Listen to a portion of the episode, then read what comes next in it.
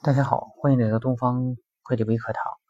我是老师。今天啊，我们来聊一聊关于房地产开发企业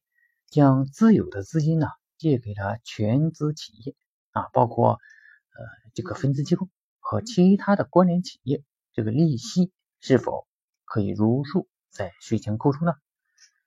我们知道啊，在房地产开发企业呢，这个资金呢可能会互相拆借，那么在拆借过程中呢啊，也可能收。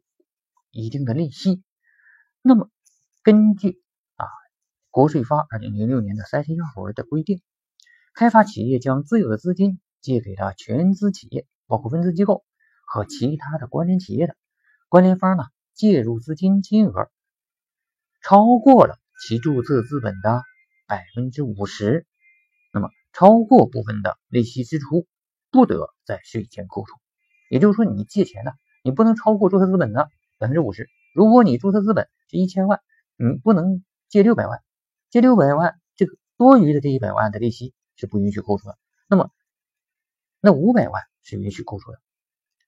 没超过啊部分的利息支出，准予按照金融机构同类同期的贷款基准利率来进行计算扣除。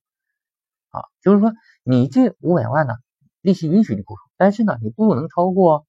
金融机构同期的同类的贷款利率啊，同时呢，这里还要注意一点